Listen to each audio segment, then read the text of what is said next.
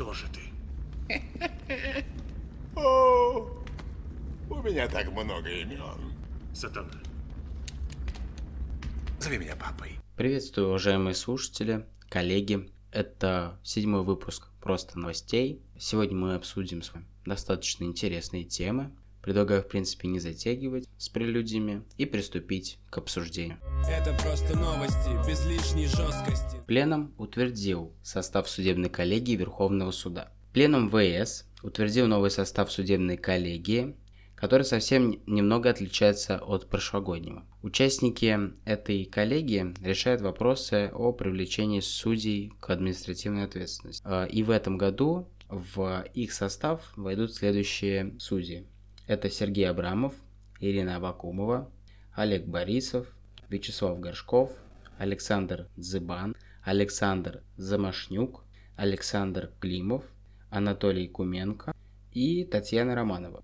Ну что можно сказать о новом составе? В принципе, он не сильно изменяется. Э, единственным изменением то, что за место Любви Борисовой ее место заняла Абакумова.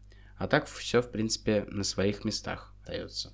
Это просто новости, без лишней жесткости. Президент не планирует вводить запреты на туризм в нерабочие дни. Праздничный локдаун не повлечет ограничений на поездки, в том числе и по России, сообщил пресс-секретарь Путина. Также Дмитрий Песков признал, что медики выражают опасения о том, что многие намерены использовать нерабочие дни для поездок.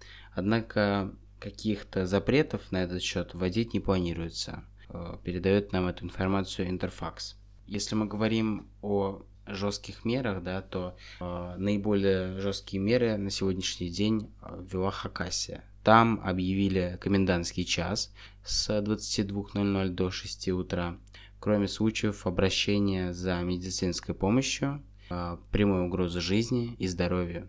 Ограничения, как мы видим, жесткие. Это просто новости, без лишней жесткости. Следственный комитет проверит заявление музыканта Моргенштерна о Дне Победы на состав преступления. Распоряжение отдал Александр Бастрыкин.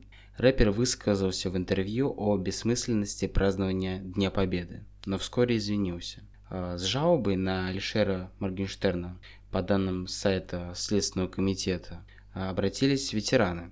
Реакция ветеранов обусловлена высказываниями Моргенштерна, оскорбляющими историческую память защитников Отечества, тех, кто воевал а, и погибал в годы Великой Отечественной войны. Бастрыкин поручил провести проверку руководителю Главного следственного управления по Москве Андрею Стрижову. Следователям предстоит установить, имеются ли э, в высказываниях Моргенштерна признаки э, состава преступления и нарушение действующего законодательства. Э, вообще, что произошло? То есть Моргенштерн э, в интервью Собчак 25 э, октября, которое вышло, сообщил, что не понимает смысла праздника Дня Победы. Он отметил, что война закончилась 76 лет назад, однако до сих пор на торжества тратятся миллионы. По поводу этого я могу сказать следующее. Думаю, Следственный комитет будет проверять, подпадает ли высказывание Моргена под часть третью статьи 354.1. Распространение выражающих явное неуважение к обществу сведений о днях воинской славы и памятных датах России, связанных с защитой Отечества, а равно осквернение символов воинской славы России, оскорбление памяти защитников Отечества, либо унижение чести и достоинства ветерана Великой Отечественной войны, совершенные публично. Санкция по данной статье э, не слабая, это штраф, обяз... обязательные исправительные принудительные работы, лишение свободы и или право заниматься определенной деятельностью. Э, эта часть а, достаточно молодая, введена она федеральным законом номер 59 от 05.04.21 э, года, то есть совсем недавно. А, по моему мнению, настоящая статья неоднозначна и отличается и не, отлича, не отличается объективностью, что ли. А, знаете, это похоже на статью по поводу оскорбления чувств верующих. Я бы назвал ее версия 2.0. И, кстати, выпуск по данной статье вы можете найти в списке выпусков подкаста. Это просто новости, без лишней жесткости. Верховный суд разъяснил, как исчислять процессуальные сроки в нерабочие дни. Процессуальные сроки будут включаться в нерабочие дни, введенные для борьбы с распространением COVID-19, указал Верховный суд. К исчислению процессуальных сроков в объявлении нерабочими, дни, нерабочими днями с 30 октября по 11 ноября применяются те же правила, что и в пандемию 2020 года. А, об этом говорится в разъяснении Президиума Верховного Суда, опубликованного Верховным Судом 26 октября. Нерабочие дни включаются в процессуальные сроки и не являются основанием для переноса окончания процессуальных сроков на следующий за ним рабочий день. Так что коллегам, э, коллег понимаю, процессуальные сроки утекают как вода. Держитесь. Это просто новости, без лишней жесткости. С 2022 года МРОД вырастет на 825 рублей. Сейчас минимальный размер оплаты труда составляет 12 792 рубля. С января 2022 года минимальный размер оплаты труда составит 13 607 рублей. А соответствующий законопроект Госдума приняла в первом чтении. Начиная с 2021 года МРОД исчисляется исходя из величины медианной зарплаты.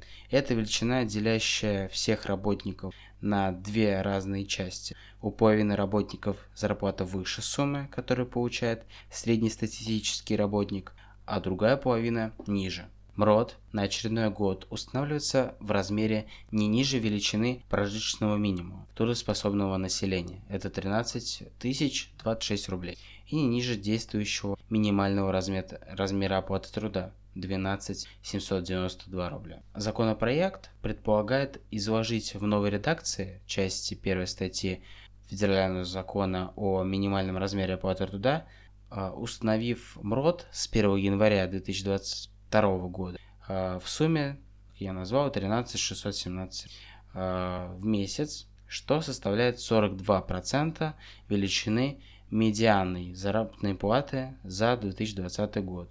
А, отмечается, что минимальный размер оплаты труда с 1 января повысится на 825 рублей, то есть плюс 6,4%. Принятие законопроекта будет способствовать обеспечению повышения заработной платы около 3 миллионов работников, отметили в правительстве. Что можно сказать по поводу законопроекта? Это то, что граждане нашей страны смогут позволить себе купить два сникерса.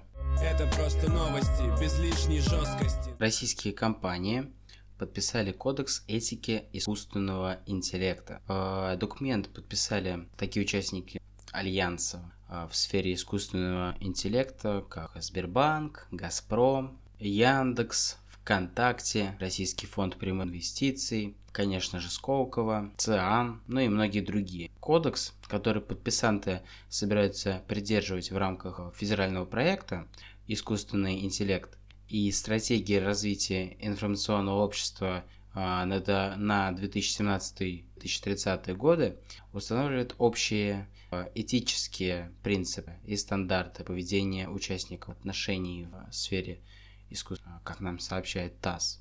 Имеется в виду создание, внедрение и использование технологий искусственного интеллекта, которые сейчас не урегулированы на законодательном уровне. Кодекс включает такие части, как стимулирование развития интеллекта, повышение осведомленности об этике применения искусственного интеллекта, идентификация искусственного интеллекта в общении с человеком. И в принципе все. То есть а, нам, как всегда, дают очень плоское понимание о том, как же, как же будет регулироваться интеллект в общении с человеком. Но, а, знаете, хорошо то, что вообще по этому поводу а, что-то делают. И это правильно, на самом деле, это же наше будущее. Это просто новости, без лишней жесткости. В России появится система выявления драк по видеокамерам. Она также сможет распознавать автомобили, а, в том числе скорой помощи, и пропускать их во дворы, допустим, когда там стоит шлагбаум.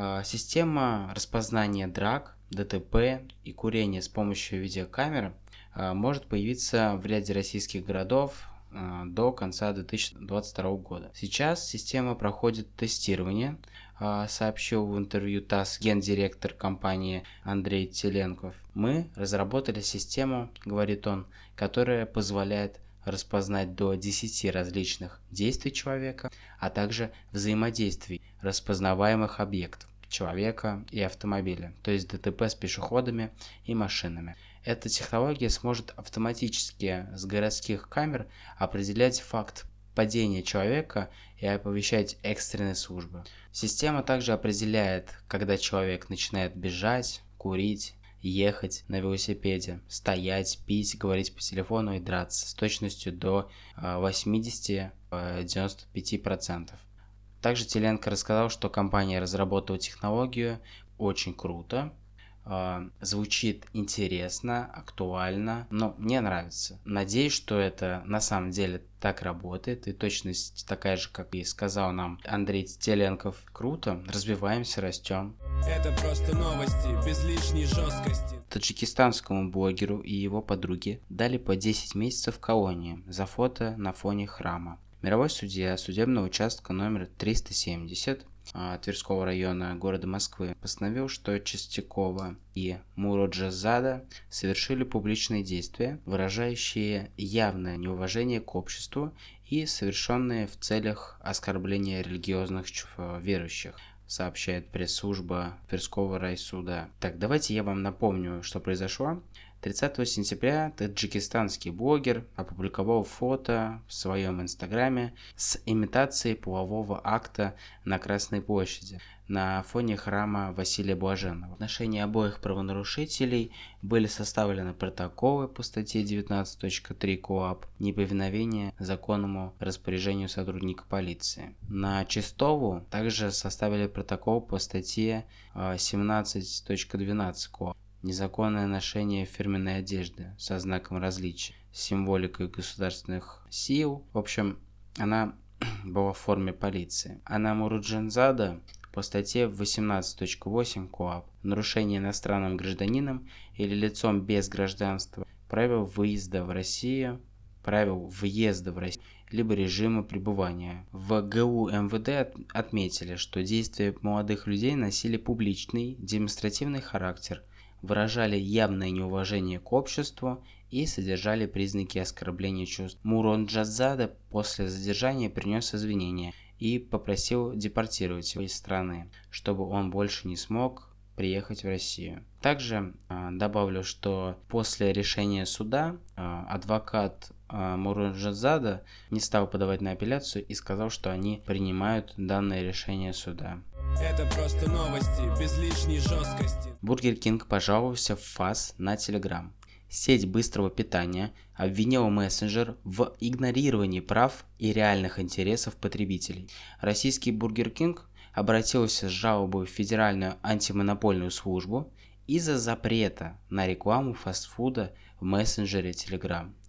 Источник ТАСС. Все началось из-за того, что в конце октября основатель Телеграма Павел Дуров э, выставил пост о том, что в Телеграме появится реклама и э, обозначил объекты рекламы, которые не будут появляться в Телеграме. И, видимо, Бургер Кинг на это обиделся. Ну, теперь будет разбираться должностной орган. Это просто новости, без лишней жесткости. Ну что, друзья, я ввел вас в курс а, новостей прошедшей недели. Думаю, что со своей работой я справился хорошо, вам все понравилось, было интересно. И жду от вас обратной связи. Это просто новости, без лишней жесткости.